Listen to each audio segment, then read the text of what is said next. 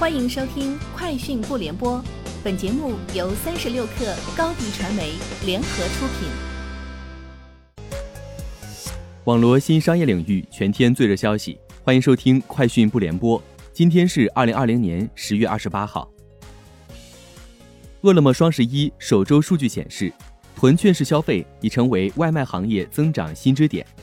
餐饮商家近一周卡券类销售增长超八成，部分商家卡券销售增幅更是实现较日常翻了数番。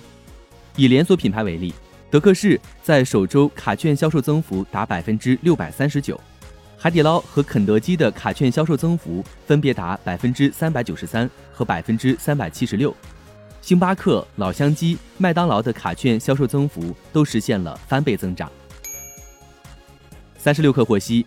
得益于今年疫情给线上娱乐带来的红利、周年庆营销活动等因素，腾讯游戏《王者荣耀》即将公布其日均 DAU 已经稳定超过一亿，而峰值甚至可以达到一点四亿。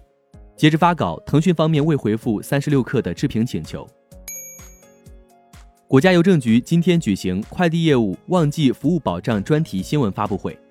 据国家邮政局市场监管司副司长边作栋介绍。今年的旺季范围自十一月初至二零二一年春节二月十二号前夕，共计一百零三天。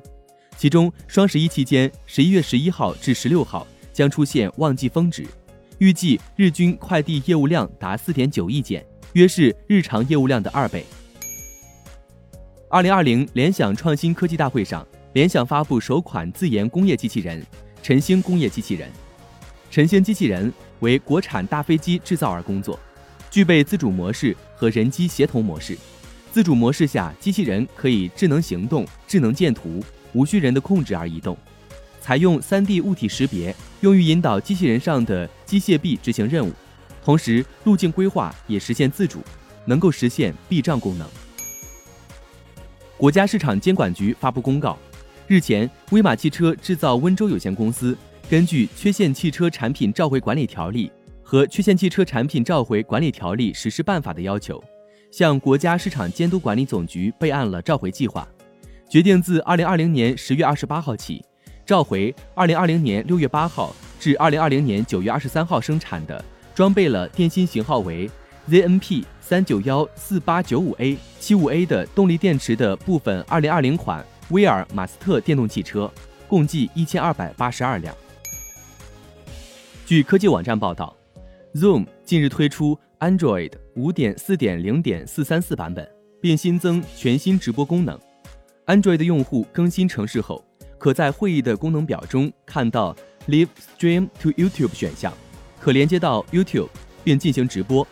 与此同时，Zoom 为解决自安问题，近日也正式推出全新的端到端加密功能 “121E”，而目前这项功能处于初期的技术预览阶段，将会同时开放。与付费和免费用户使用。从 iPhone 产业链传出消息，由于销售火爆，iPhone 十二加单了。业内人士证实，目前 iPhone 十二加单了两百万部。信达证券预计，苹果今年第四季度供应链订单在八千万至八千五百万部，二零二一年销量有望达二点三亿至二点四亿部。以上就是今天节目的全部内容，明天见。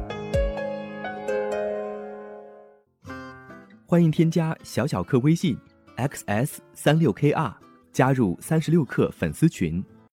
高迪传媒为广大企业提供新媒体短视频代运营服务，商务合作请关注微信公众号高迪传媒。